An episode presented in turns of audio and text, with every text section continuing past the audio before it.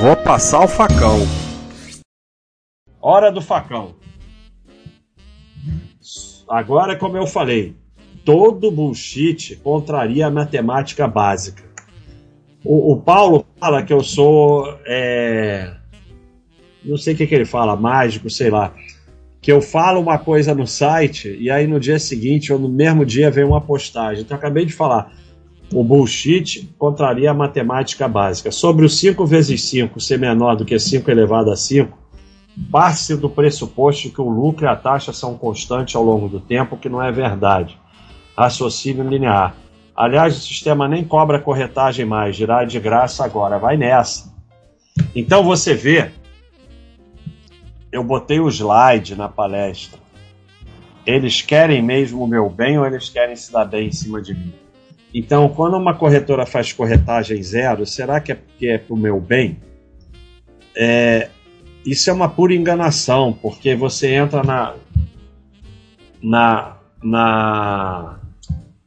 Oh meu Deus, no livro dela e você paga um centavinho a mais ou a menos a cada giro, sai mais caro que corretagem. Então, mas, mas eu nem entendi o que tem uma coisa a ver com a outra, nem entendi. Porque o 5 vezes 5 e o 5 elevado a 5 é porque eu falo do tempo. O tempo é exponencial e a taxa é multiplicada. Né? Então, 25, 3.225, sei lá quanto é a conta. 3.125, sei lá. É, porque o tempo é exponencial, por isso o tempo é o fator mais importante. Mas parte do pressuposto que a lucro e a taxa são constantes. Não, não são. Pode aumentar, cair, não importa. O é, tempo vai agir é, da mesma é, forma. É, é, isso que ele, o que ele quis dizer é que as taxas vão variar e às vezes os aportes vão podem variar. Só que o que já foi poupado, né, Baster, tá lá, tá lá é. sobre, sobre o efeito Mas do o que, tempo do juro composto. O que, que tem isso a ver com girar de graça? Não existe giro de graça. Primeiro, não existe giro de graça porque emolumentos e aquele outro da Bovespa ainda são cobrados. Depois a corretora cobra o centavinho. Depois tu vai errar pra caceta. Quanto mais você gira, mais você erra. É, é, eu mostrei aqui na palestra de day trade, day trade por não ser ciência, é a mesma coisa que roleta. Você pode jogar uma vez na roleta e ganhar, mas se você ficar jogando na roleta, quanto mais jogar, você vai perder mais. Então, quanto mais você girar, mais você vai perder. Não interessa se cobra ou não cobra. É, que loucura, hein? Então vamos lá. É intuitivo que o controlador da empresa não goste de distribuir dividendos. Não, não é. Já começou com uma loucura. O controlador ele tem um percentual enorme da empresa. Quando ele distribui dividendos, vai para a conta dele, pessoa física. Então, eu tenho 20% de uma empresa e sou controlador, não sou majoritário, sou controlador através de um grupo que se uniu para controlar. Aí eu dou dividendos. 20% de todos os dividendos vão vir para mim. Então não tem nada disso. A primeira já está completamente errada.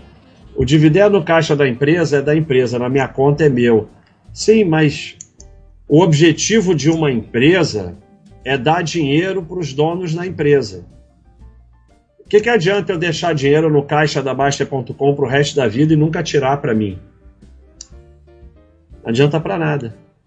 É, e sem contar que o dividendo já é seu, porque uma parte daquele dinheiro do caixa da empresa é seu, porque você é dono da empresa. Então, a primeira maluquice a segunda maluquice. Diretores são remunerados, empregados recebem participações no lucro e controlador decide o destino do caixa da empresa para acionista minoritário uma banana. Quando a empresa entrar em declínio ou quebrar, e sim o minoritário sairá da fantasia de que era dono de um patrimônio. É, isso aqui eu já conheço essa história. Entrou na bolsa, foi seguir YouTube, se achou esperto, foi girar, levou ferro e agora a bolsa é cassino. É sempre a mesma história. E é, é ao invés do sujeito falar, porra, eu entrei na bolsa sem estudar, fui seguir YouTube, analista, corretora, achei que ia ficar rico fácil, levei um ferro. Culpa toda minha, o que, que eu posso fazer para melhorar? Não. a culpa é dos diretores das empresas, a culpa é do não sei o que, a culpa é não sei o que lá. Você vai voltar daqui a um tempo para tentar de novo, vai levar outro ferro. Olha, é, é, é, a quantidade de besteira escrita é impressionante. Não, o Basti, se a empresa Oi. é tão ruim assim como ele está falando, mas por que, que ele ficou sócio? É duro É, né? exatamente. Né? A gente tá cheio de empresa aí dando lucro há 20 anos, 30 anos, 40 anos. Por que, que foi ser sócio de empresa ruim? Porque empresa ruim é a que vai fazer turnaround, né? O que, que adianta você ser sócio agora de Itaú, VEG, não sei o Você tem que pegar aquela ali que vai bombar, né? Tem um monte de gente que não consegue juntar, mas consegue pagar o carnê, porque se elas têm o dinheiro na mão, elas gastam com besteira, o dinheiro não para na mão. Olha só, pode ser até verdade o que você está falando, mas o objetivo do canal aqui é que as pessoas evoluam. Então, usar exemplo de uma coisa errada para justificar outra coisa errada porque a pessoa faz coisa errada é não querer evoluir que ninguém evolua.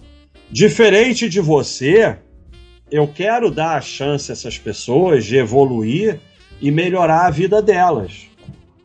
Você quer que elas continuem na pior.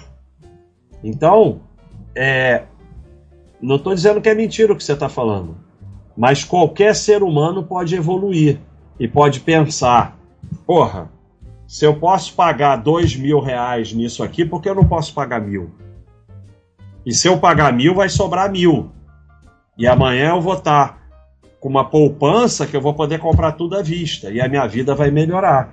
Então eu quero chegar para essas pessoas que não tiverem educação financeira e dar a elas aqui educação financeira de graça. Quem quiser vem aqui assiste pode melhorar.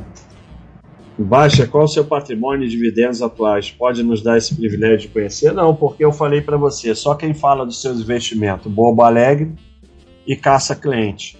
Eu nem digo, eu nem sei se eu tenho ação. É... Eu não falo de nada pessoal meu.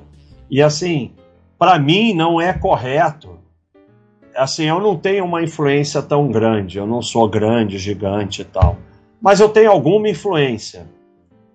Eu começar a falar das minhas ações não é correto, porque algumas pessoas vão comprar só porque eu falei. Isso não, eu, para mim isso não é uma coisa correta. Então, é, eu não falo dos meus investimentos, não falo nada pessoal meu. E só quem fala dos seus investimentos publicamente na internet é bobo alegre e caça cliente. Se falar, corre.